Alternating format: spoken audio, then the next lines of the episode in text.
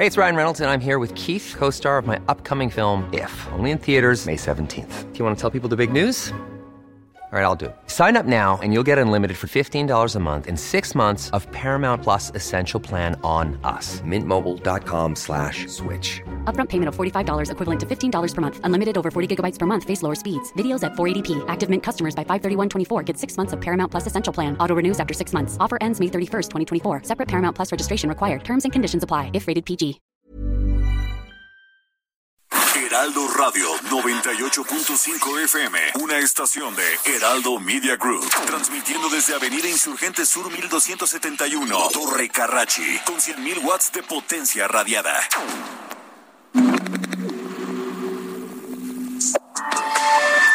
Esto es República H.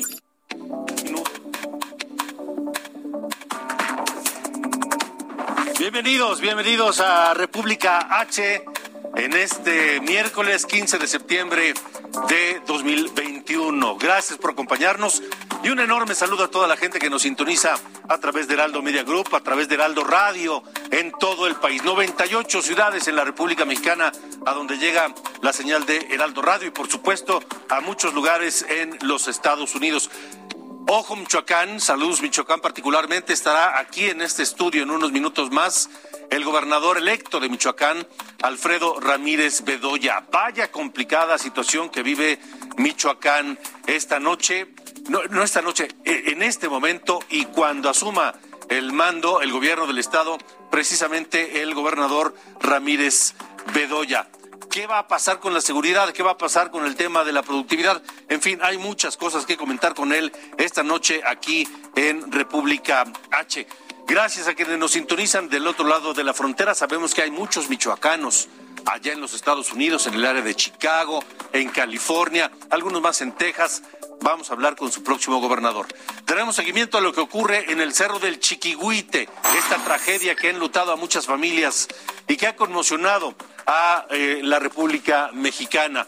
Luego del rescate del cuerpo de la pequeña Mía Mendoza, que quedó atrapada bajo los escombros del Chiquihuite junto con su, con su joven madre y con su hermano de cinco años. Estaremos en vivo en la zona cero con los últimos detalles. Aún falta por localizar el cuerpo de la mamá de Mía y de su pequeño hermano. También Viajaremos a Morelos porque el gobernador Cuauhtémoc Blanco fue denunciado junto con familiares y otros funcionarios, amigos de él, del gobierno de Morelos, por delitos graves, desvío de dinero, lavado de dinero, etcétera. Conversaremos con el abogado Enrique Paredes Otelo, quien presentó precisamente la denuncia en contra de Cuauhtémoc Blanco, uno de los peores gobernadores de México, por supuesto. Se pelea el último lugar con el gobernador de Nayarit y con el exgobernador de, de, de Chihuahua, Javier Corral. Así que tenemos muchas cosas, el gobernador electo de Michoacán aquí y estaremos en un enlace en vivo en unos minutos más en el Zócalo de la Ciudad de México, en el corazón del México viejo, en el corazón de la República, ahí frente a la Catedral Metropolitana, ahí frente al Palacio Nacional, en donde se llevará a cabo esta noche una ceremonia más del grito de independencia, una ceremonia que por segundo año consecutivo pues se hará sin gente por el tema de la pandemia, por supuesto. Así que quédese con nosotros. Esto es República H.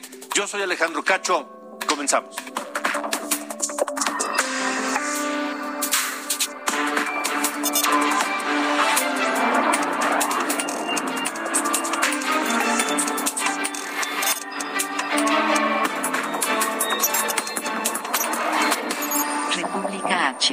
Alejandro Cacho.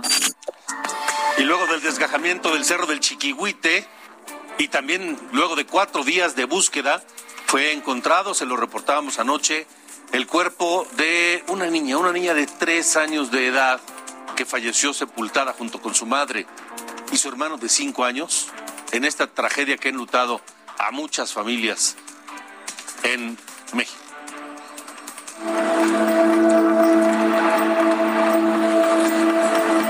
Cuerpo de Mía Mendoza Campos, de tres años de edad, fue finalmente localizado entre los escombros del Cerro del Chiquihuite. Pese a que familiares y autoridades redoblaron esfuerzos desde el viernes pasado, fue cuatro días después cuando su cuerpo fue encontrado debajo de toneladas de escombro.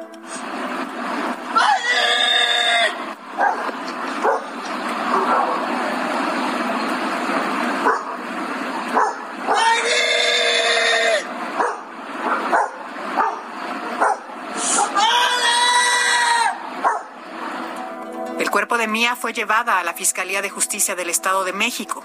Su padre, Jorge Armando Mendoza, y su abuelita hicieron su reconocimiento. Desde la madrugada de hoy se lleva a cabo el velorio de Mía. Fue en casa de un vecino porque el derrumbe aplastó la suya.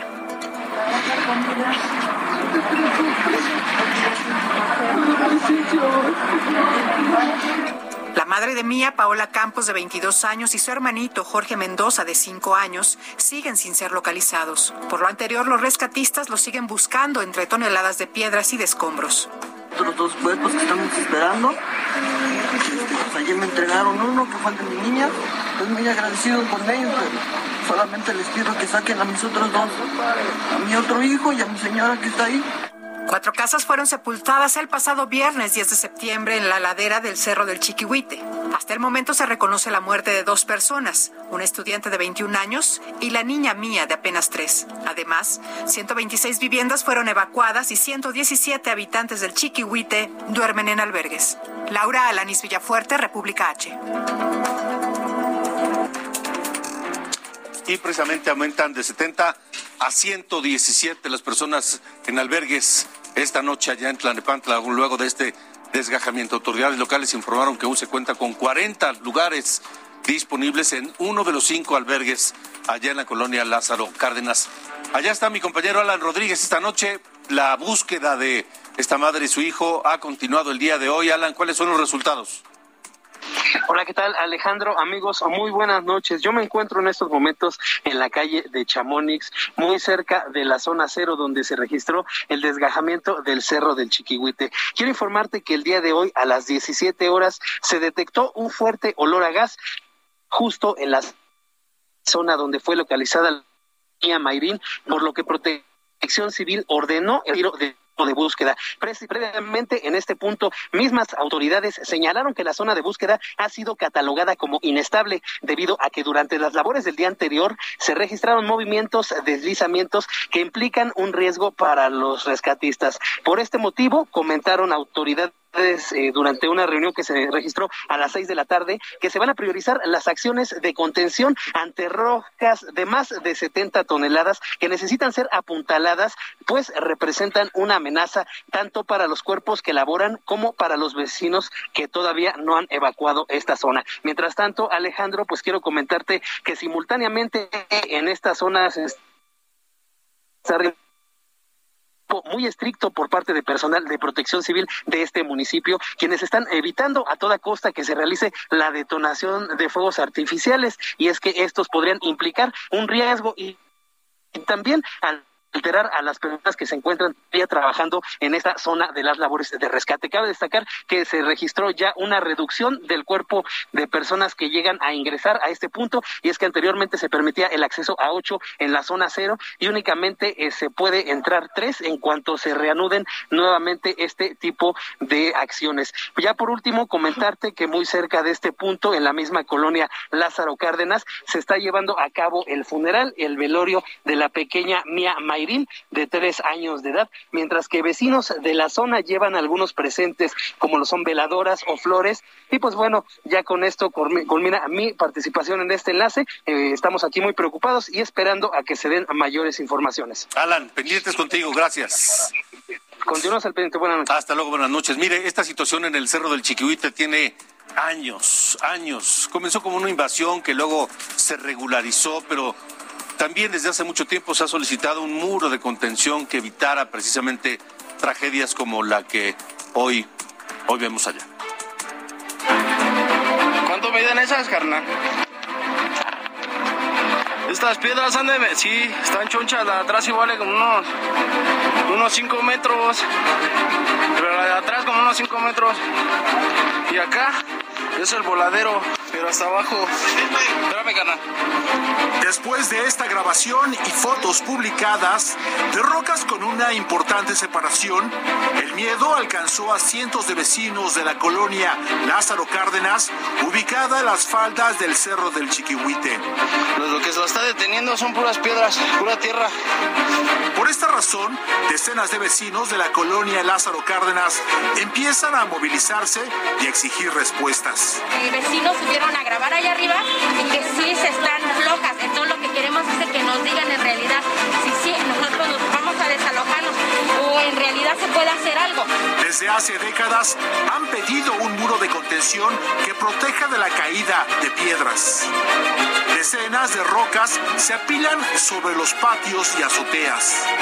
Los vecinos reportan que por cada año una o dos rocas caen encima de sus casas. Son rocas de 20 a 30 kilos y después de este accidente la preocupación aumenta. Por ejemplo, esta es la casa de Doña Perfecta. En su patio yacen dos rocas de 50 kilos que rodaron desde lo alto del cerro. Otra casa más abajo, la de la señora Guadalupe, nos explica que una parte del cerro se desgajó, pero adentro de su casa.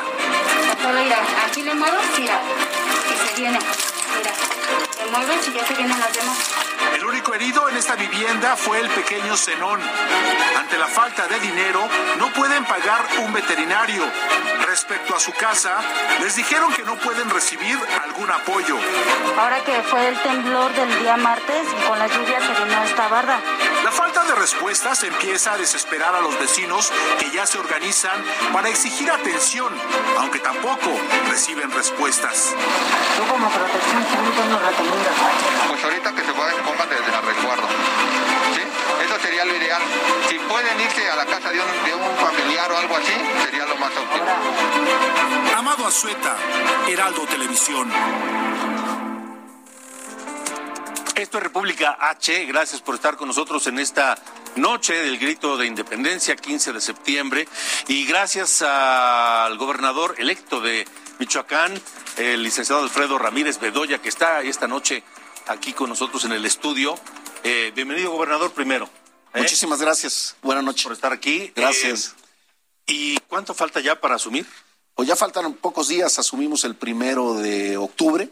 Ya estamos listos, puestos para asumir el gobierno del Estado de Michoacán. Este, de todas los guber- las gubernaturas que cambian en este segunda parte del año, de las 16 que estuvieron en juego, 15, perdón, 15. 15 en juego, me parece que Michoacán tiene el cóctel más complicado y más explosivo de las 15. Tiene problemas de seguridad muy graves, tiene problemas de gobernabilidad graves, tiene problemas financieros graves, tiene problemas eh, Sociales. sociales, económicos. ¿Sí? ¿Duerme bien el gobernador Ramírez Bedoya? Dormimos muy bien porque todo el día trabajamos. A ver, eh, todo el día estamos eh, precisamente en reuniones con funcionarios del gobierno federal, en reuniones con nuestro equipo de trabajo, planeando, diseñando, gestionando recursos, atendiendo. Aunque entramos el primero de octubre, no me puedo quedar este, a tomar café en la casa de ustedes ahí y esperar el primero de octubre. Hay que trabajar. Y estamos trabajando en una fuerte labor de gestión con funcionarios del gobierno de la República. Nos ha ido muy bien, eso me tranquiliza, me da serenidad. Hemos logrado muy buenos acuerdos, muy buen recibimiento de parte de las funcionarias y funcionarios del presidente López Obrador, que debo agradecerlo. Y esto nos da ánimo y es lo que quiero yo transmitirle al pueblo de Michoacán, que un cambio positivo es eh, viable, eh, puede ser real en Michoacán. Eh, la radiografía, aquí en, en este programa, República H, nos dedicamos a la agenda estatal, a la agenda de los estados. Y en la radiografía de Michoacán hay datos este, pues interesantes y preocupantes, algunos de ellos. Eh, por ejemplo, en el tema de la seguridad, eh, hay un- una serie de indicadores importantes, 27 mil víctimas de delito, más de 27 mil víctimas de delito, solo en lo que va de este año, solo en lo que va de este año. En deuda pública, no sé si tengamos el mismo dato, nosotros tenemos 21 mil 20 millones de pesos, pero supongo que ustedes ya desmenuzando los datos y de la entrega-recepción, estarán descubriendo algunas sorpresas no agradables en materia de deuda y financiera. Pero esa es la deuda bancaria, efectivamente, 21 mil millones y fracción de pesos. Eh, pero tenemos otros problemas también de deudas con eh, deudores institucionales que se, se dice. Le debemos, bueno, se le debe al Seguro Social 1.600 millones de pesos. Eh, más de 4.600 millones, casi 4.800 al ISTE. Es decir, tenemos otro tipo de eh, pues, compromisos, compromisos que atender. El tema de la nómina educativa, que son casi 4.000 millones de pesos para poder cerrar el año. Pero la deuda bancaria es esta, digamos, la deuda con bancos. Pues entonces a esta, a esta deuda bancaria de 21 mil, 20 millones le debemos sumar otros 10, 12 mil pues más o menos unos 12 mil con eh, deudores este, institucionales, acreedores institucionales. Estamos hablando de más de 33 mil millones. Más el déficit, es decir, eh, recurso que requerimos para cerrar el año por alrededor de 13 mil millones de pesos. ¿Y cómo lo van a hacer? Bueno, eh, ahí es lo que estamos trabajando con el gobierno federal, con el gobierno de la República, para poder sacar adelante a Michoacán. Es un gran reto. ¿Le va a entrar el gobierno federal? Ya, está el compromiso de respaldarnos con el tema de la nómina educativa, que digamos es lo más grande. Estamos trabajando también en el tema de la Universidad Michoacana, donde también eh, seguramente tendremos respaldo. Y, por supuesto, que eh, también en las distintas nóminas, porque no se le ha pagado al Poder Judicial, hay problemas para pagar al Congreso del Estado, eh, distintos subsistemas educativos también tienen problemas fuertes de liquidez para pagar nómina. Ahora, ese es el, tema financiero. Supongo que de alguna manera le afecta también ese problema financiero a la seguridad del Estado, que hoy este, vive el momento más complicado de su historia. Yo creo que todavía más complicado que cuando surgieron las autodefensas y, y todo aquello que en el gobierno de Peña Nieto se hizo y que hoy se están viviendo los estragos de aquella no sé si llamarle simulación o solución pues, parcial o estrategia fallida. Fue una estrategia que falló rotundamente y que sí tenemos ahí en el estado de Michoacán un alto índice de homicidios, de violaciones, de delitos. El tema de la, inseguridad por los, la delincuencia organizada es real.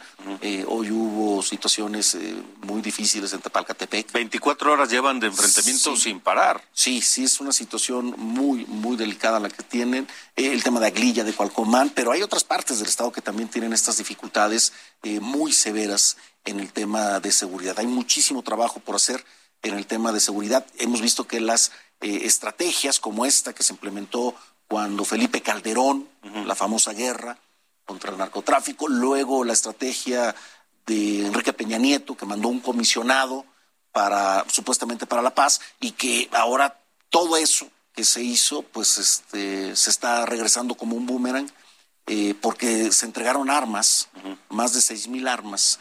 El gobierno federal le entregó a las autodefensas en aquella época. ¿Y no eran pistolitas 22? No, eran armas largas, armas de uso exclusivo del ejército.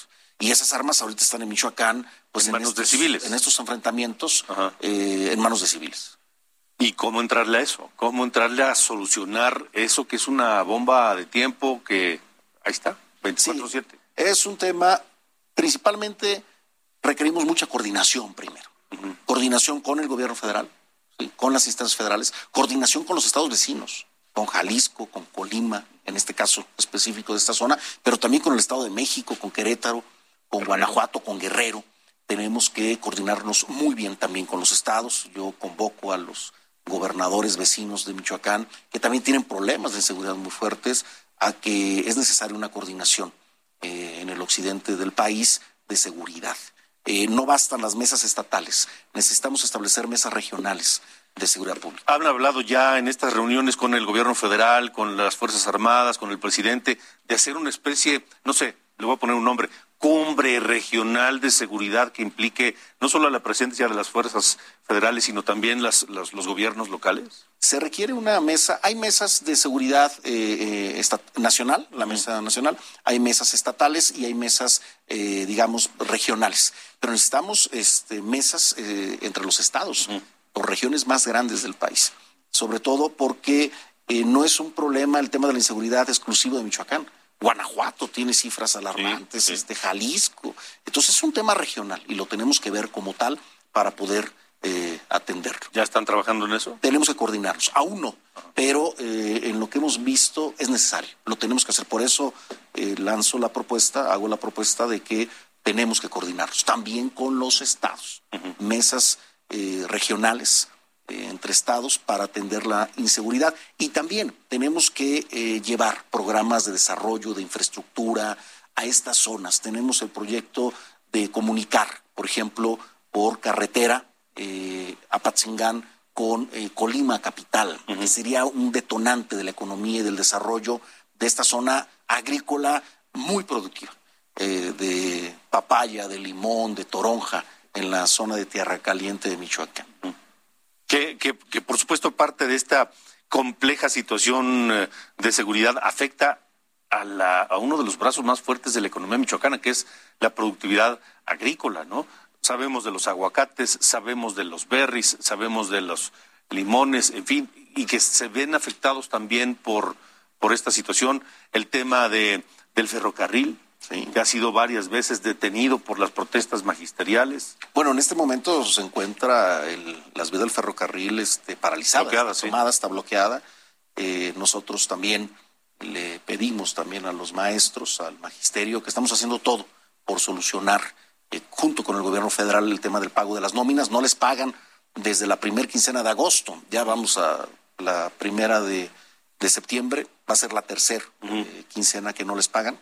Pero ya tenemos el compromiso de respaldo de la federación. Entonces es bueno ahí también con el magisterio una tregua que nos permitan eh, liberar las vías de ferrocarril, que también aminoren sus manifestaciones, porque se va a cumplir, se va a pagar el compromiso de la federación mi compromiso es que le vamos a pagar a los maestros, porque también Michoacán es de los pocos estados que no ha vuelto a clases.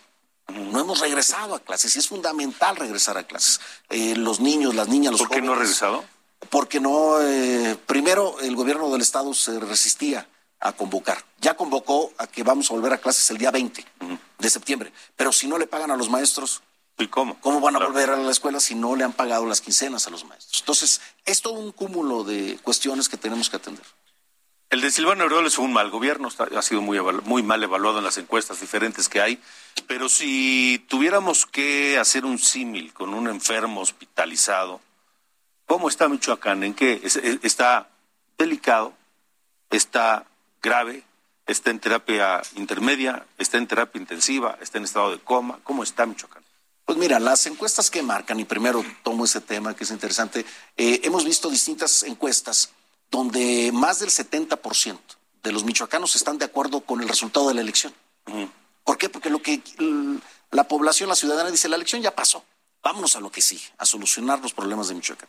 Y también, pues el actual gobernador no tiene más del 20% de aceptación en el Estado. Y nosotros eh, estamos muy bien, tenemos arriba del 60% en este momento de aceptación y todavía no asumimos la gubernatura. Eh, aquí hay un eh, tema interesante. El gobierno de Michoacán está en coma. ¿Cómo? El gobierno. Pero el Estado es muy productivo. El Estado tiene con qué salir adelante. Tenemos todo para dar un cambio positivo en Michoacán. Lo que tenemos que hacer, lo que me toca a mí es sacar al gobierno de Michoacán de su quiebra técnica, de su estado de coma, por decirlo así, y ponerlo al servicio de los michoacanos, estar a la altura del desarrollo del Estado. Eso es lo que necesitamos en Michoacán. ¿Qué tal mal está dejando Silvano Aureoles al gobierno? Bueno, pues eh, desafortunadamente un déficit de 13 mil millones de pesos, ya con eso eh, impago a los maestros, falta de pago de nóminas a distintas áreas del gobierno, eh, pues prácticamente un estado amplias zonas del estado sin gobernabilidad. Eh, el estado sufre por el tema de la delincuencia organizada. Eh, mientras tanto él pues planea ir a Europa, creo que es su próxima gira a Europa, Bruselas, y el estado está pues, pues en una situación muy lamentable, abandonado, dolido por un mal gobierno. Sí hay un mal gobierno, definitivamente. Eso fue lo que nos permitió también ganar la elección un muy mal gobierno y la esperanza de cambio. Eso es. La gente confió en nosotros, nos dio eh, su voto de confianza y no les vamos a fallar. Pero también yo le pido a los michoacanos, a las michoacanas que no me dejen solo, porque no lo puede todo el gobernador, no lo puede todo el gobierno. Tenemos que trabajar en armonía, en unidad. Eh, yo creo que es necesario la reconciliación en Michoacán, que hagamos una tregua todas y todos por el bien de nuestro Estado para salir adelante. Nos está yendo muy bien con el gobierno federal, con el gobierno de la República. Yo tengo eh, confianza plena en que entrando a partir del 1 de octubre vamos a empezar a desarrollar proyectos muy importantes para Michoacán. Déjame hacer una pausa, tengo que hacer un corte, pero al regresar quiero que hablemos de esos eh, proyectos, cuáles serán las primeras acciones y cómo se va a empezar a ver ya la mano de Alfredo Ramírez Bedoya al frente del gobierno de Michoacán.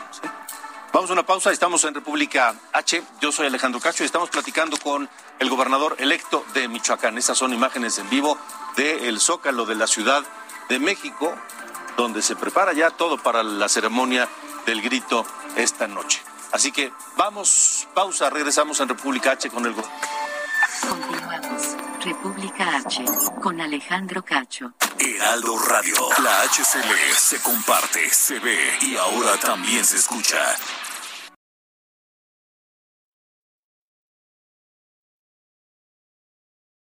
Heraldo Radio. República H con Alejandro Cacho.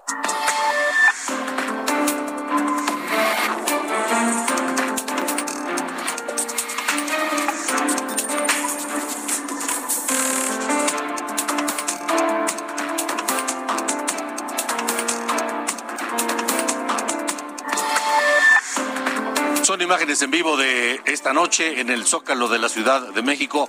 A dos horas, poquito más de que se lleva a cabo la ceremonia del grito de independencia por parte del presidente Andrés Manuel López Obrador. Ahí esa panorámica del Zócalo adornado ya con las tradicionales luces y los motivos patrios en los distintos edificios que eh, rodean la Plaza de la Constitución. Y seguimos en República H platicando con el gobernador electo de Michoacán, Alfredo Ramírez Bedoya, quien nos decía antes de la pausa que ya pues este tiene planeado las primeras acciones una vez que asuma en 15 días ya.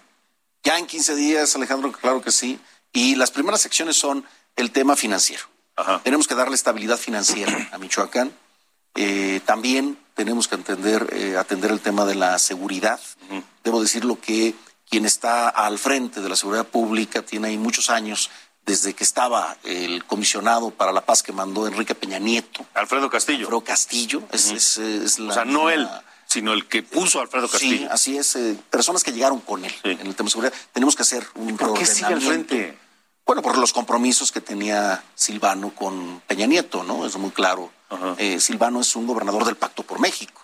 Es un gobernador acordado entre el PRI, PAN y PRD desde aquella época que firmaron el pacto lo que era el Pacto por México. ¿no? ¿Va a terminar Silvano Aureoles en la cárcel? Bueno, yo creo que cada quien este, se finca su futuro con las acciones que realiza y yo creo que noto que tiene temor, que tiene eh, eh, el que nada debe, eh, nada teme, ¿no? Pero sí se, por su activismo se nota que está tratando de justificar, ¿no? De alguna manera. Parece que se quiere blindar. Sí. Parece sí, que sí. quiere andar por el mundo literalmente diciendo soy un perseguido y, Político. Y, y- y entre el gobierno y los narcotraficantes me pueden hacer daño, así que protéjanme. Sí, ¿no? a veces pareciera que está buscando el exilio, ¿no? Que está buscando huir, que está buscando este una salida trasera. Eh, pareciera en una agenda muy individual, muy personal. Nosotros, bueno, no la compartimos de ninguna manera. Nosotros creemos que eh, debemos cumplir el compromiso hasta el final. Eh, como gobernador, él termina el 30 de septiembre y pues tendría que estar este, tomando decisiones de gobierno, eh, pensando en Michoacán y no eh, en él eh, personalmente. Pero bueno, ya esa es una decisión que él tomó. Nosotros tomamos la decisión de estar con el pueblo de Michoacán, de sacarlo adelante y de tomar acciones inmediatas. Pues primera acción, finanzas. Finanzas, el tema de austeridad ya no eh, va a haber gobernador eh, de helicópteros en Michoacán. Se acabaron los helicópteros para el gobernador. Vamos a andar a ras de tierra. voy a vivir en mi casa particular, no en casa de gobierno. en la casa actual. En mi casa actual va a ser un gobierno honesto, austero, vamos a combatir la corrupción, vamos a implementar también eh, un programa muy fuerte de reactivación económica para el estado de Michoacán y también de infraestructura.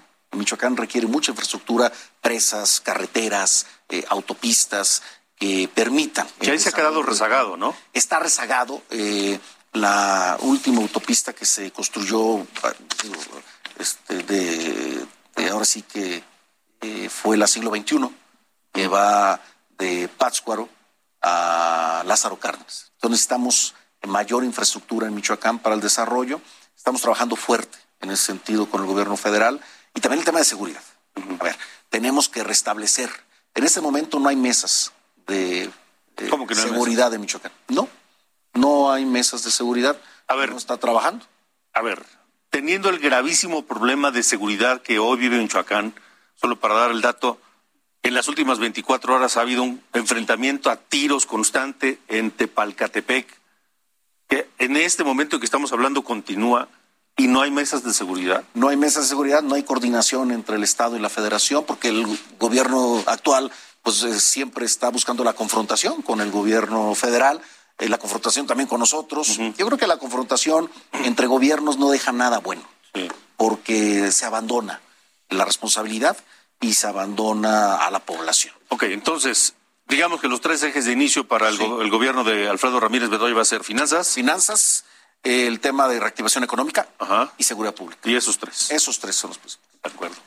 Pues eh, quedan 15 días, seguramente son de intenso trabajo antes de iniciar ya legalmente. Formal y legalmente. Este, y la invitación es abierta, gobernador permanente aquí en República H, que, como ya lo hemos platicado, está dedicado a la agenda de los estados. Excelente. Y a seguir dando, eh, pues, cómo van cada uno en sus distintos indicadores, las finanzas, la seguridad, la educación, la salud, etcétera. Así que espero que esta sea una de varias más pláticas que tengamos para los michoacanos y para los mexicanos a través de República H. Claro que sí, te agradezco muchísimo Alejandro, saludo a todo tu auditorio y cuando nos inviten aquí vamos a estar presentes. Con usted. Claro que sí. Compromiso. Compromiso. Sale, cerrado.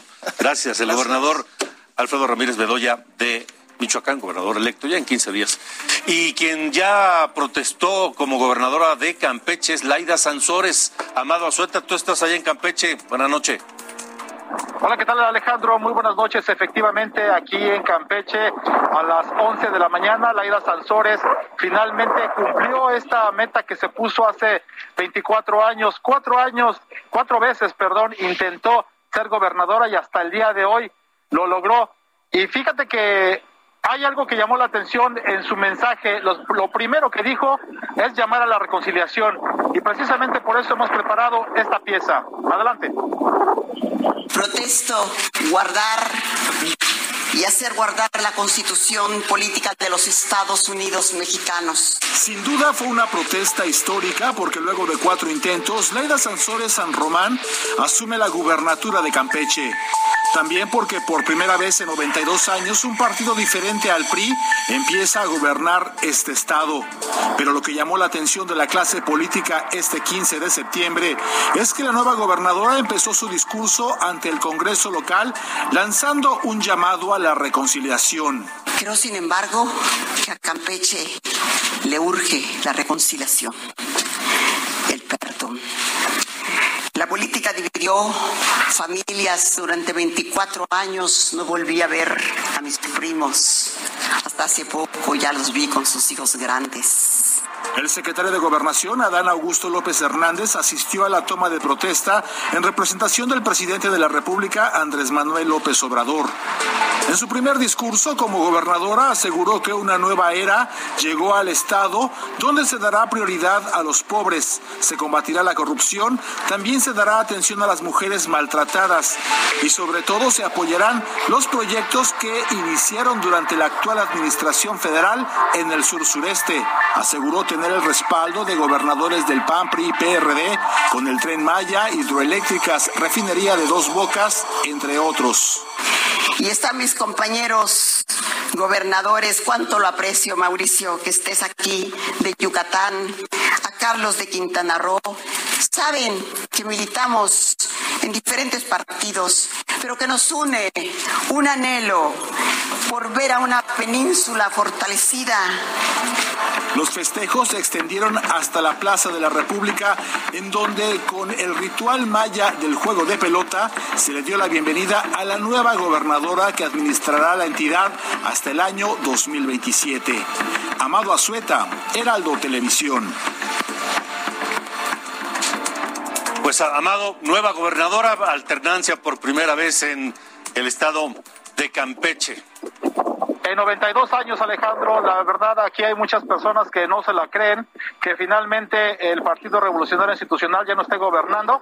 Y precisamente en este edificio que estamos viendo a mis espaldas, en una hora y media, dos horas aproximadamente, va a salir, va a ser el primer acto eh, político que va a hacer la, eh, la, gobernadora Laida Sansores San Román, va a salir al balcón y va a hacer las, eh, pues el grito de estas fiestas patrias. Fíjate que ya se dispuso para evitar que haya aglomeraciones de personas. En principio, en toda esta zona se, no se permite el paso de la gente, solamente se va a permitir un paso reducido. Y sobre la costera se pusieron diversos grupos musicales, precisamente para evitar que la gente se aglomere en un solo lugar. Es lo que dispusieron en esta en este nuevo gobierno de la, Aida Sansores y bueno, pues habrá que ver cómo resulta en los próximos días. Sin embargo, pues ya está hecho 24 y pues este mensaje de reconciliación pues sí llamó mucho la atención. Muy bien, muy bien, Amado Sueta, pues disfruta esta noche del grito allá en Campeche, te envidio, te cambio la guayabera por la corbata, ¿Eh? que te vaya bien. Buenas noches. Gracias, buena noche. Amado Azueta, allá en Campeche. Y aquí en el Zócalo de la Ciudad de México, de la capital de la República, todo listo. Están mis compañeros Blanca Becerril y eh, Manuel Zamacona. También allá dispuestos para presenciar esta ceremonia. Blanca, Manuel, buenas noches. Hola, muy buenas noches, Alejandro. Pues sí, como tú lo dices, ya estamos listos para que en punto de las 11 de la noche el presidente de México, Andrés Manuel López Obrador, salga por este balcón presidencial de Palacio Nacional a dar este grito de, pues, de Dolores, este grito que marca los 211 aniversario del inicio de la independencia de nuestro país. Manuel Zamacona. Gracias, querida Blanca. Alejandro, muy buenas noches. Efectivamente, mira, Alejandro, será un grito similar al del año pasado. Es un zócalo desangelado, sin embargo, un zócalo que se ha tornado gris, aunque ya no se ve en este momento las nubes amenazando con llover. Eh, déjame te platico, a diferencia del año pasado, está instalado aquí en el primer cuadro de la capital esta representación del Templo Mayor y además, como puedes ver, aquí a nuestras espaldas está el eh, Palacio Nacional que en este momento está recibiendo las pruebas tanto de audio como de iluminación que versan en los colores verde, blanco y rojo, al igual que Catedral Metropolitana. Exactamente, y hay que recordarle a la gente que evidentemente, pues en estos momentos está totalmente vacío el Zócalo de la Ciudad de México porque se quiere cuidar y evitar la propagación del coronavirus. Esto lo estamos haciendo por segundo año consecutivo. Sin embargo, el presidente de México, Andrés Manuel López Obrador, en esta mañanera, Manuel Zamacona, pues dijo que habrá muchísimas sorpresas, entre ellas, por supuesto, este grito de Dolores que dará a las 11 de la noche. También, eh, pues habrá un conjunto musical y muchas sorpresas, además de los juegos pirotécnicos a los que ya estamos acostumbrados cada 15. Que hablando de juegos pirotécnicos, eh, hay que poner mucha atención. Ahí en casa, la recomendación que hace la Secretaría de Seguridad Ciudadana es que se evite jugar con los famosos ratones, con la pirotecnia. ¿Por qué? Porque además de poner en riesgo la integridad, también las mascotas se alteran e incluso les puede venir un paro cardíaco. Entonces, tratar de evitarlo. Aquí los elementos de la Secretaría de Seguridad Ciudadana son muy pocos, prácticamente únicamente vigilando eh, alrededor la, seguridad Exactamente. Y también, Alejandro, pues recordarle a la gente que en punto de las 10.45 nosotros estaremos en este programa especial para llevarles todos los detalles de este 211 aniversario del inicio de la independencia de nuestro país. De acuerdo, estaremos pendientes de la transmisión a través de Heraldo Televisión y de Heraldo Radio. Gracias, Blanca Becerril. Gracias, Manuel Zamacona. Son las 8.42. Esto es República H. Hagamos precisamente un recorrido por el país. Los diputados de la 61 legislatura de Puebla iniciaron funciones bajo un discurso de respeto y apertura al diálogo. El Partido Verde, Partido del Trabajo y PRI prometieron una agenda progresista a favor del Estado. El gobernador de Michoacán presentó una denuncia ante la CNDH por la violación sistemática de sus derechos. Silvano Aureoles señala la intromisión de la delincuencia organizada en las elecciones del 6 de junio. Además, incluye el conjunto de solicitudes hechas al presidente Andrés Manuel López Obrador. El gobernador aseguró que esto no es de interés particular, sino que representa a 5 millones de michoacanos. Detuvieron a Juan Carlos N., tesorero de Tlalnepantla, Morelos. Esto por los delitos de ejercicio ilícito del servicio público y robo. Agentes de la Fiscalía Anticorrupción aseguraron documentos de la Tesorería Municipal, recibos de pago y más de 200 mil pesos en efectivo. Desaparecieron dos miembros del Ejército Zapatista en Ocosingo, Chiapas. El EZLN lo calificó como secuestro y denunció que los tres niveles de gobierno han implementado acciones violentas en su contra. Exigieron la presentación con vida de los dos elementos y que cese el hostigamiento.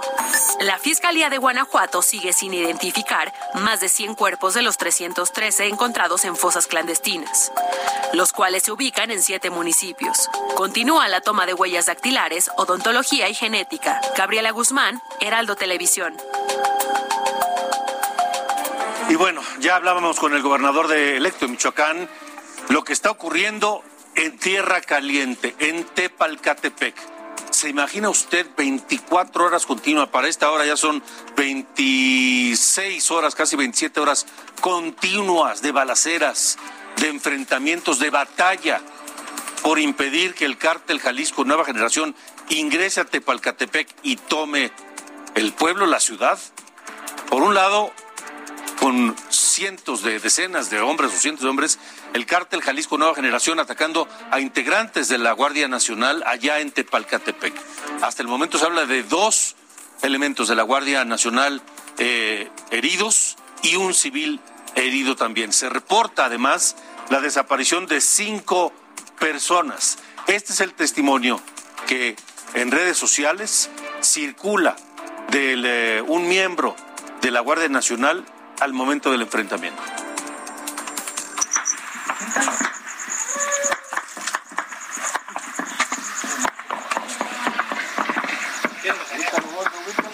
Ay, nomás lo feo que se oye. Ya tenemos como tres horas y media, casi cuatro horas aquí con esta gente. No nos dejan avanzar ni nada, nos tienen aquí rodeados, queriendo ingresar al pueblo. Ya no sabemos qué hacer. y piden la ayuda del gobierno. Ayuda que no ha llegado.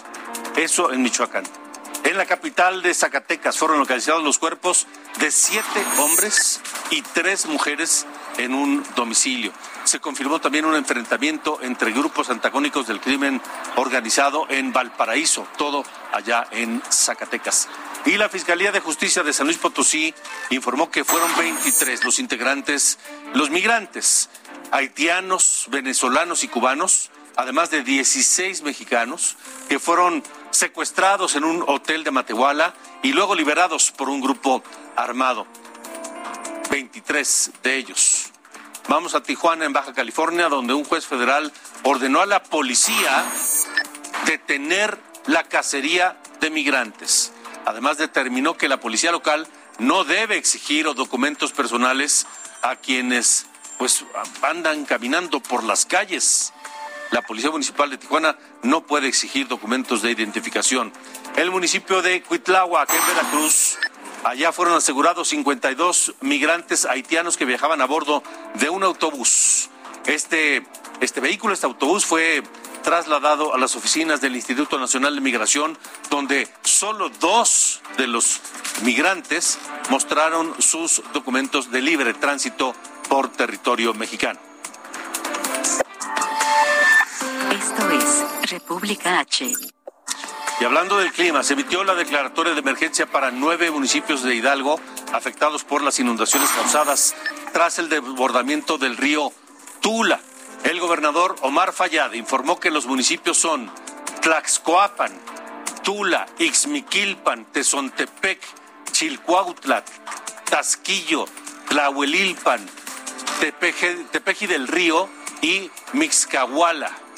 Así que todos ellos en declaración de emergencia allá en Hidalgo.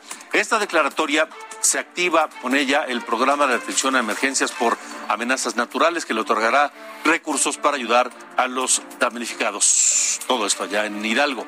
En Oaxaca, al menos siete comunidades costeras del istmo de Tehuantepec se inundaron como consecuencia de las lluvias y el mar de fondo quedaron dañadas casas, negocios y por supuesto hubo pérdida de cabezas de ganado. En Juchitán hay 7 mil damnificados. Además, la laguna superior del Golfo de Tehuantepec sigue aumentando su nivel. 10 centímetros cada 12 horas, según reportan las autoridades allá en Oaxaca. Esto es República H. Mire, hoy es 15 de septiembre. Hoy es el magno, uno de los magnos sorteos de la Lotería Nacional. Hoy se sortearon, se sorteó un palco en el Estadio Azteca. Hoy se sortearon residencias, mansiones que fueron de narcotraficantes, eh, departamentos, en fin. Hoy hay ganadores de todos esos premios. La pregunta es, ¿se los van a pagar? Porque hace un año se rifó, usted recuerda, bueno, se llevó a cabo el sorteo para la rifa, no rifa del avión presidencial. ¿Se acuerda? Y se vendieron, en teoría, 6 millones de cachitos, no se vendieron todos, 6 millones de cachitos para que pues pudiera salir el costo del avión. Un avión que, por cierto, lo seguimos pagando los mexicanos de nuestros impuestos lo seguimos pagando.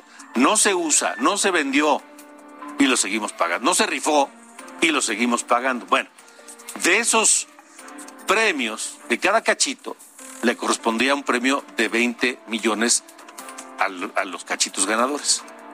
Algunos de ellos fueron repartidos a hospitales públicos. El ISTE, el ISTE de Tampico en Tamaulipas, resultó ganador con un cachito, 20 millones de pesos. ¿Pero qué cree? A un año, un año de ese sorteo, el ISTE de Tampico no ha cobrado los 20 millones. ¿A causa de qué? De la burocracia. El delegado sindical Daniel Martínez denunció además que ese hospital sufre de carencias muy importantes en sus instalaciones e incluso ha detectado, imagínense, mapaches, garrapatas en los quirófanos del Istre de Tampico. ¿Qué podría solucionarse con el premio de los 20 millones? Que no ha llegado desde hace un año. Revisemos las cifras de COVID-19 en México actualizadas por la Secretaría de Salud. Sara, buena noche. Cuéntanos, contagios y fallecimientos de COVID en las últimas 24 horas. De acuerdo con la Secretaría de Salud, en las últimas 24 horas se registraron 13.217 nuevos contagios y 897 defunciones por coronavirus en México. Mire, eh, según el doctor López Gatel, ya vamos de salida, han ido bajando los casos y demás, pero súmele, vaya sumándole de 13.000, de 12.000, de 11.000, de 15.000 diarios y veamos cuánto llevamos en un mes en cuanto a los contagios. Sume los fallecimientos de 800, 700, 1000 diarios y vamos a ver cuántos acumulamos en un mes. Así que no se confíen, esto no se ha terminado.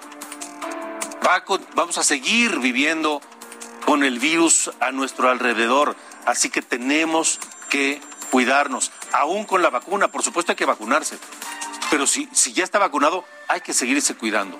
Y mire, esto, esto sigue. Ejemplo de ello es los 38 casos positivos de COVID que se localizaron entre alumnos, maestros y personal administrativo de la Secretaría de Educación de Querétaro y que por ello cerrará 12 aulas y tres escuelas para evitar que estos contagios se propaguen, se extiendan. Los 38 casos confirmados suman, se suman a los 18 de la semana anterior, así que pues ya son eh, más de medio centenar tras la reapertura de las clases presenciales allá en Querétaro. Y ante el incremento de contagios de COVID entre alumnos y maestros, la Secretaría de Educación de Nayarit canceló de manera indefinida el regreso a clases que había estado programado para el 17 de septiembre. Esto es en los municipios de Jalisco, Jalisco, sí, municipio de Jalisco, pero en Nayarit. en el municipio de Compostela, en Tepic, la capital, y en Bahía de Banderas. Así que todavía está veremos el regreso a clases allá. Y en Baja California Sur, alumnos y personal educativo volverán a clases presenciales el 20 de septiembre. Este retorno será obligatorio, según la Secretaría de Educación del Estado, allá en Baja California Sur. Y el director del Seguro Social, Zoé Robledo, presentó al gobernador de Chiapas, Rutilio Escandón, la estrategia denominada El Último Jalón. Con ella buscan vacunar en 50 días al menos al 70% de la población de Chiapas mayor a 18 años. Ante la inoperancia y la ineficiencia del gobierno de Chiapas y de las acciones del gobernador Rutilio Escandón, llegó un momento en que Chiapas era el estado más rezagado en la vacunación contra coronavirus, contra, sí, contra coronavirus. Y entonces el presidente López Obrador ordenó que fuera el Seguro Social, dirigido por otro chiapaneco, que es Robledo, el, que, el encargado de que la vacunación avanzara en, en, en, Chiapas. Ahora Zoe Robledo dice, bueno, yo ya lo adelanté, yo ya lo eché a andar, yo ya avancé. Ahora, gobernador, pues cumple con tu chamba y ahí te va. Le queda en el último jalón 70% de la población por vacunar en 50 días. A ver si Rutilio Escandón para eso sí da buenos resultados. Lo estaremos hablando aquí en República H. Gracias. Pase muy buena noche y lo esperamos mañana en vivo aquí en República H. Buenas noches.